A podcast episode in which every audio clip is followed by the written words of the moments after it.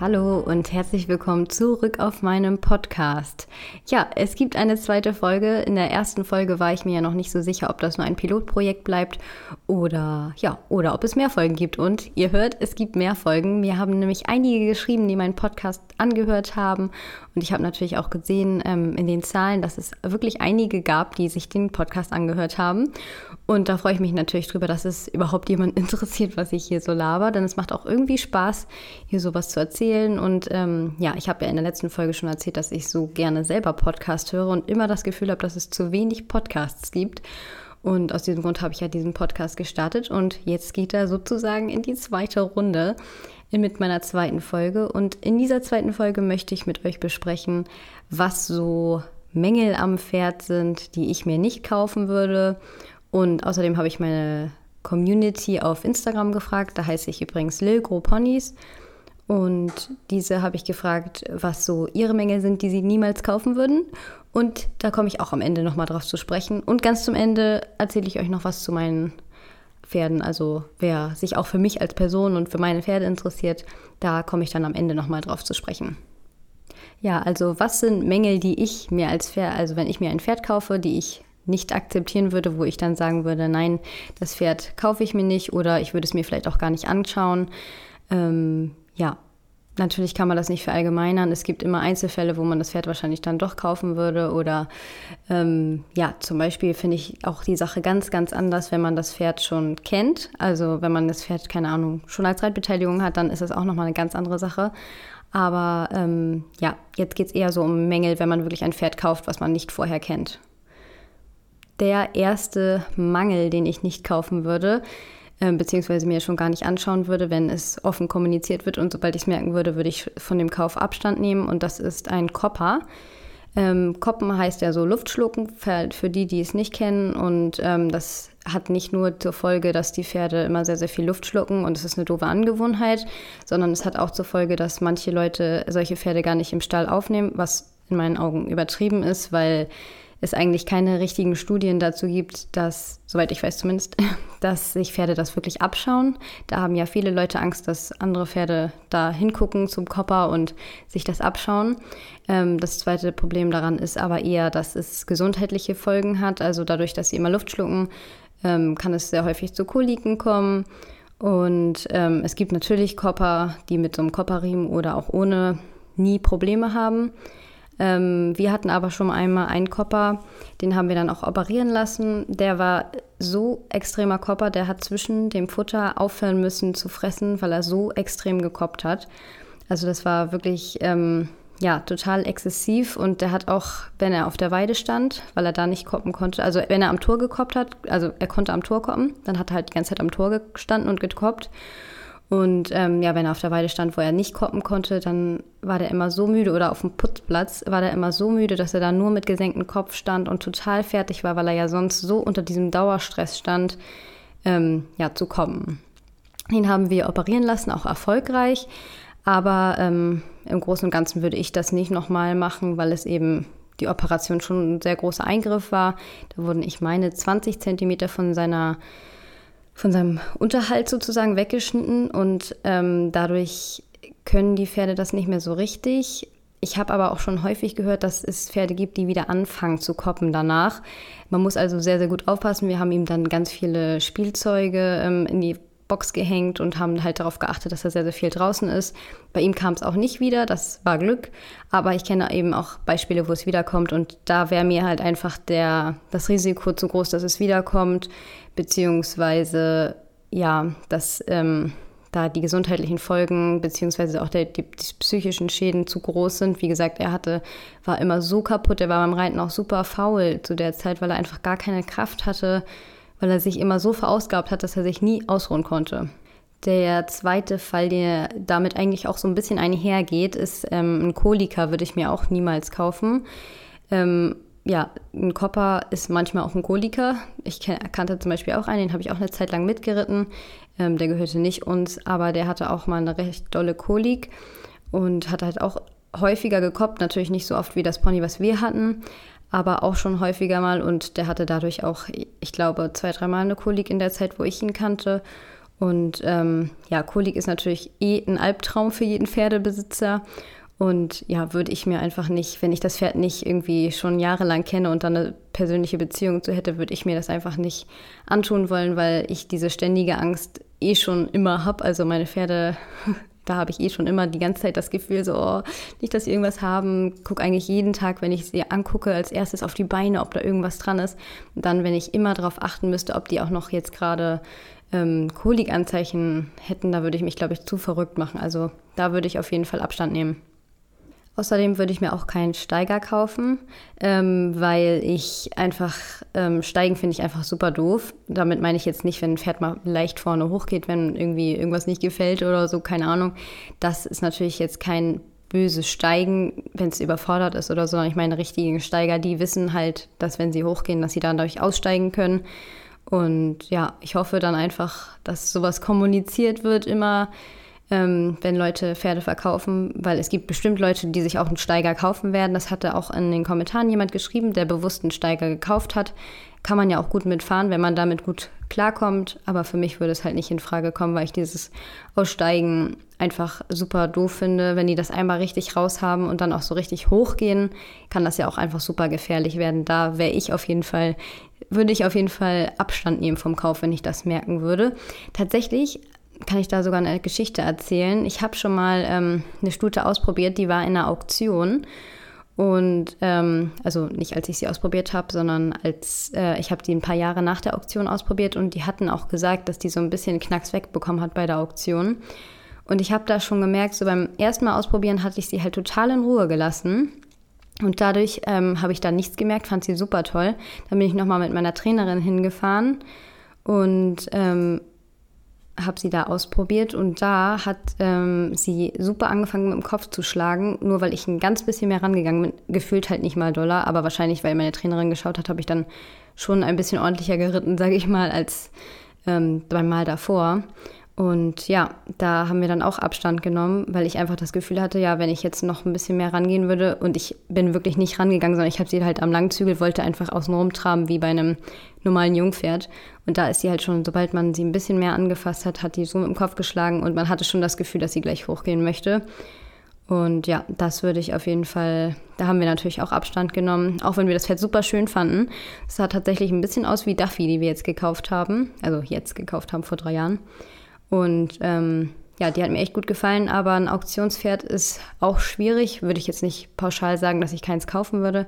Aber eben dieses Steigen kam halt wahrscheinlich von dieser Auktion, hatte die Dame damals gesagt. Sie hat nicht gesagt, dass sie steigt, aber sie hat gesagt, dass sie halt seitdem schwierig ist und ich gehe davon aus, dass es das Steigen war, weshalb sie dann auch irgendwie sechsjährig war, die glaube ich damals auch noch nichts gelaufen war, obwohl sie halt wirklich gute Bewegungen hatte und auch eigentlich echt ein nettes Pferd war. Außerdem würde ich mir auch kein Pferd kaufen, was ähm, einschränkende Mängel am Bewegungsapparat hat. Also ja, man weiß natürlich immer nicht, wie stark es ist. Und ähm, zum Beispiel habe ich auch ein Pferd im Stall, was nicht mir gehört, aber was ich reite, ähm, was einen leichten Befund hat, einen Hufrollenbefund und das ist auch bewusst und das Pferd hat auch nichts. Aber würde ich mir persönlich halt einfach nicht kaufen, wo ich vorher wüsste, dass es einfach zum Problem werden könnte, da ich die Pferde eben auch sportlich reiten möchte.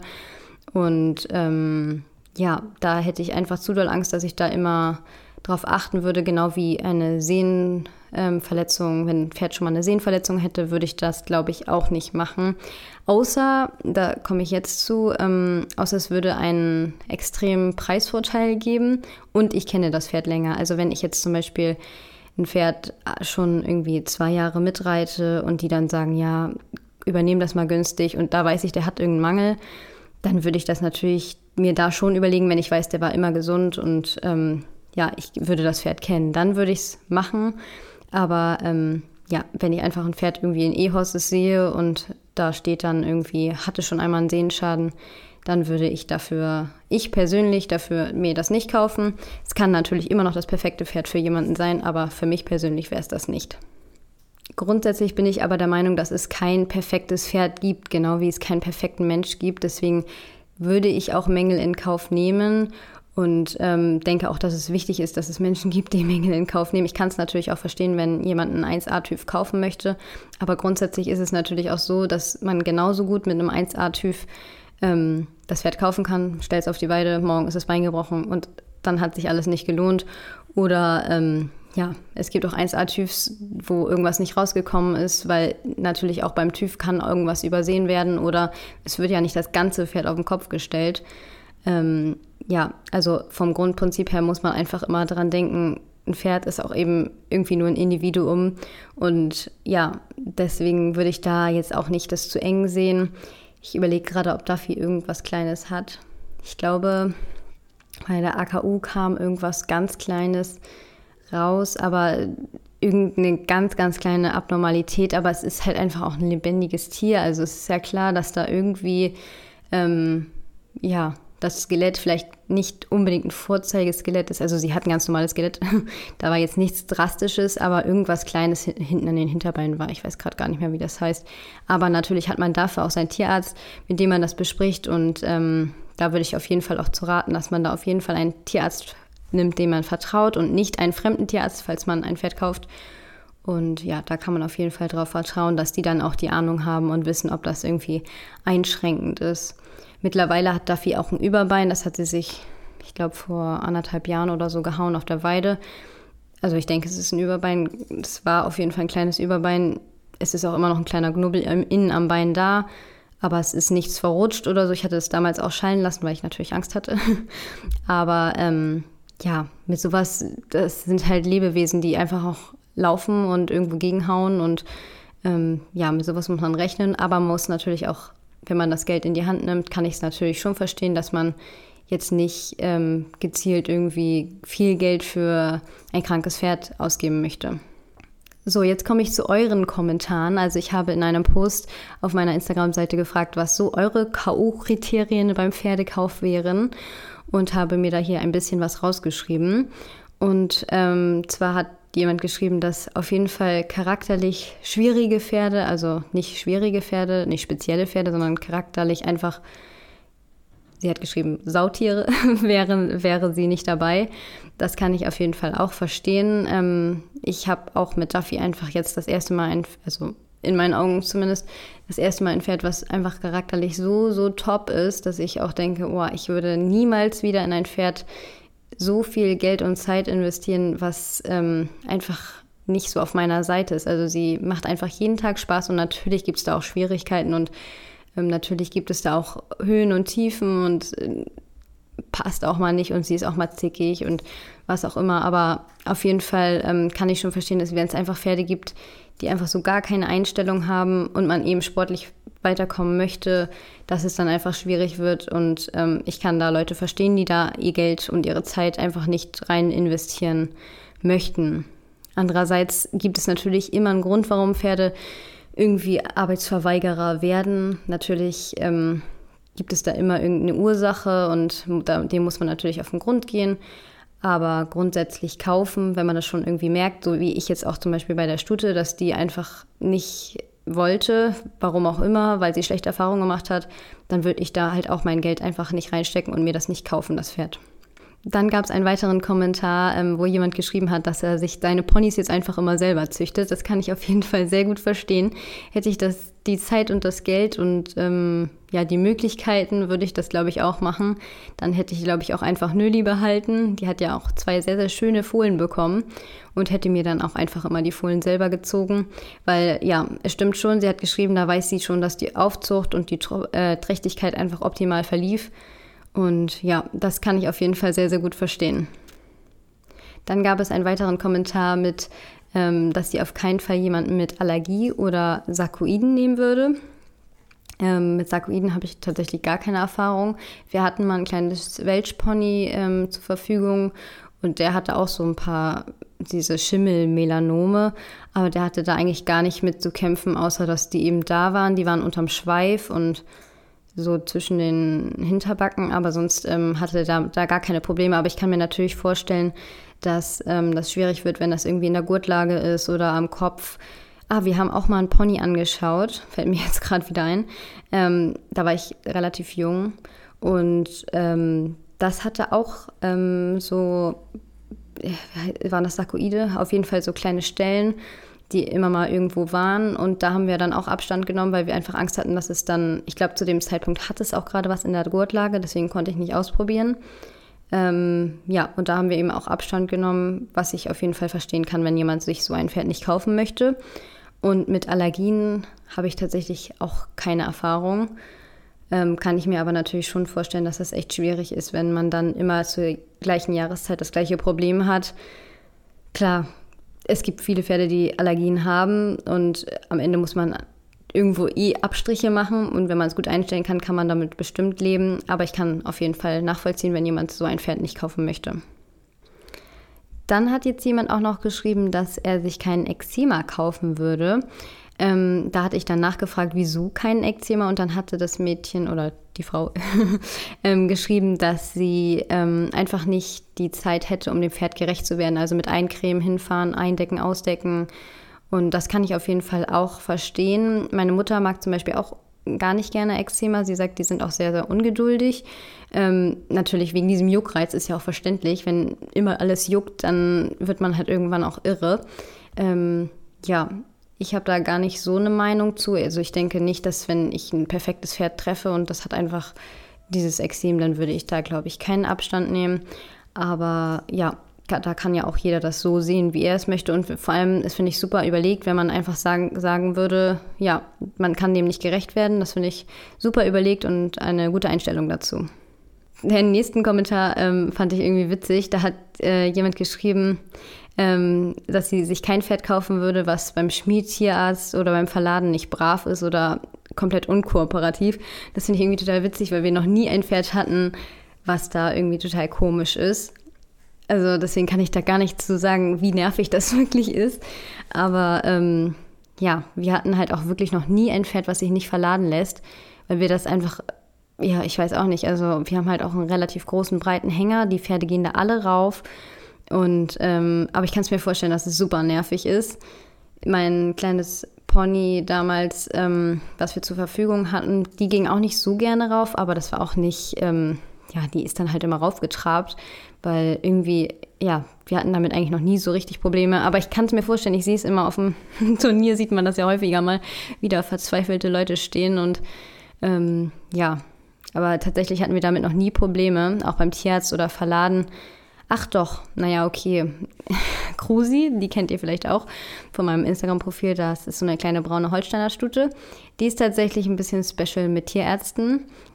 Also tatsächlich, wenn sie eine Impfung bekommt, muss sie eine, ähm, muss sie eine Nasenbremse drauf bekommen.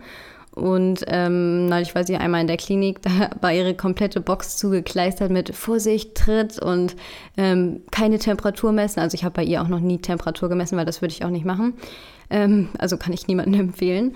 Ähm, ja, tatsächlich, ja, stimmt. Die ist ein bisschen special mit Tierärzten, aber mit einer Bremse geht das dann. Und ich finde auch, also ja, für mich wäre das auf jeden Fall kein Grund, wenn das Pferd sonst total perfekt ist, wäre das auf jeden Fall kein Grund für mich, ein Pferd äh, auszuschlagen. Dann wurde auch mehr, von mehreren Personen genannt, dass sie sich kein Pferd kaufen würden mit schlechten Hufen. Tatsächlich kann ich das so ein bisschen nachvollziehen, weil ähm, dafür nicht schlechte Hufe, also ich will es jetzt nicht übertreiben, aber sie hat schon nicht so gutes Horn und dadurch verliert sie häufiger mal ihr Eisen. Und ähm, sie hat auch ein Bein ganz leicht eingedreht, also es ist keine Fehlstellung, das habe ich nämlich auch vor der AKU gefragt. Ähm, ähm, das ist also nicht so schlimm, aber trotzdem ist es natürlich, wenn die Hufe dann nicht optimal sind ähm, und das Bein halt auch nicht optimal ist, das eine, dann kann ich das schon verstehen, dass, das nervig ist. Und ähm, ja, gerade wenn Pferde Eisen haben, ist es natürlich auch super schwierig, wenn das Horn dann so schlecht ist und ähm, ja, da das dann zu Problemen kommt, das kann ich auf jeden Fall auch verstehen.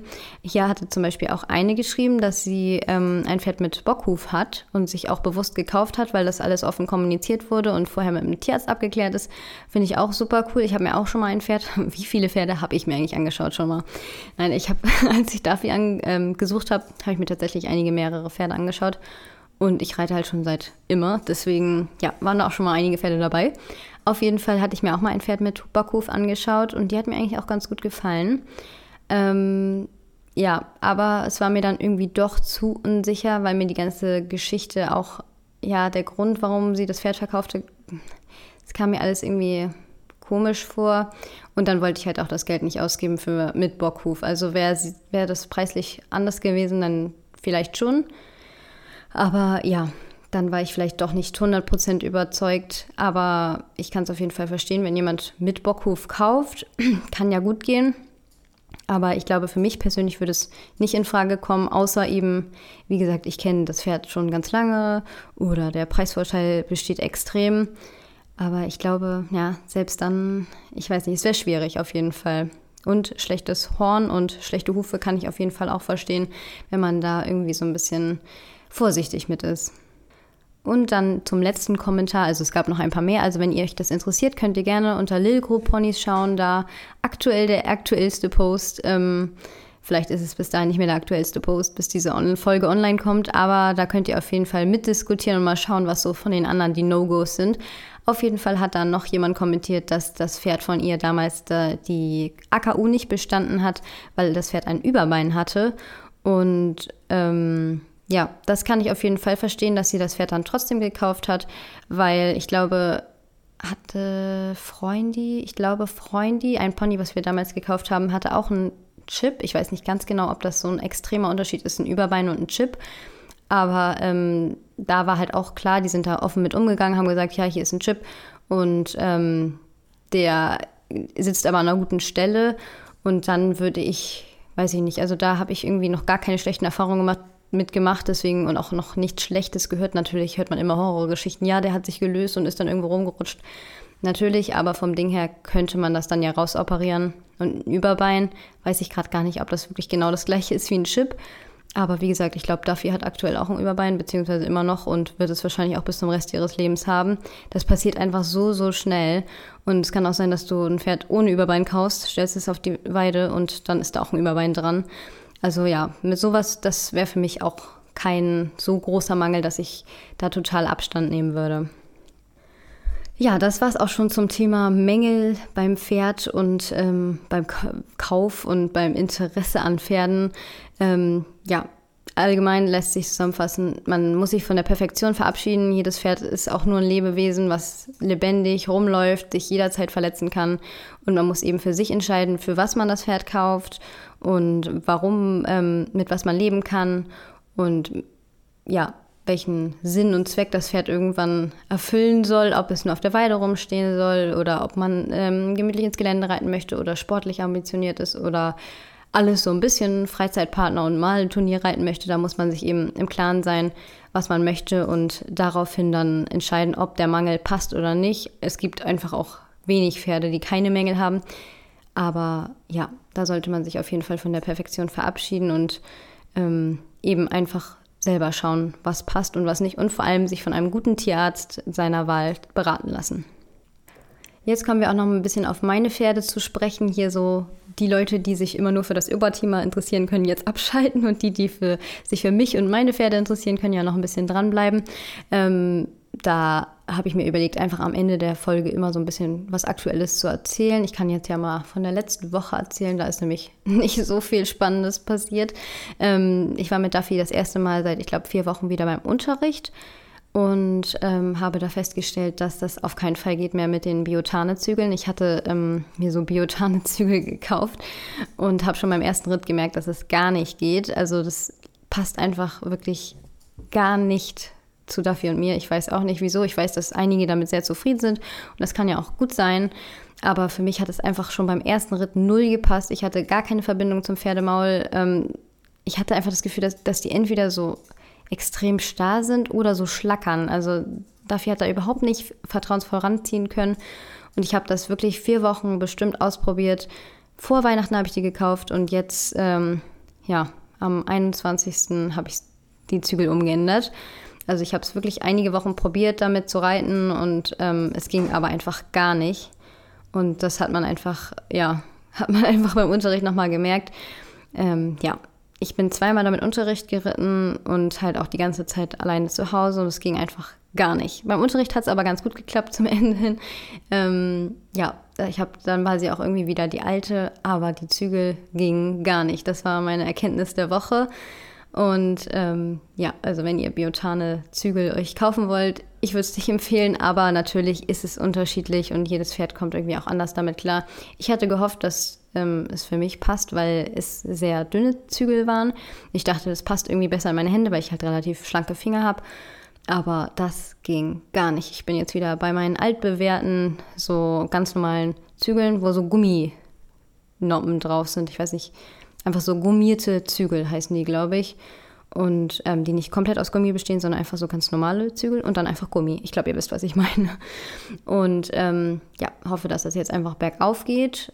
Und Krusi hat am Montag das erste Mal, ist sie das erste Mal über einen Wassergraben gesprungen in ihrem ganzen Leben. Und das war total witzig, weil ich das mit Kleini und mit Krusi ausprobiert habe. Also ich habe die da rüber longiert. Und Kleini ähm, ist ja eigentlich relativ mutig. Ich würde eigentlich vom Ding her auch sagen, dass er mutiger ist als Krusi. Aber der war irgendwie total ängstlich, hat sich keinmal so richtig rüber getraut. Ich habe den so hingelegt, dass er schon so ein bisschen an der Seite vorbeispringen kann, damit er halt nicht komplett zumacht, sondern immer noch ein positives Ergebnis ist. Er ist ja direkt daneben gesprungen sozusagen.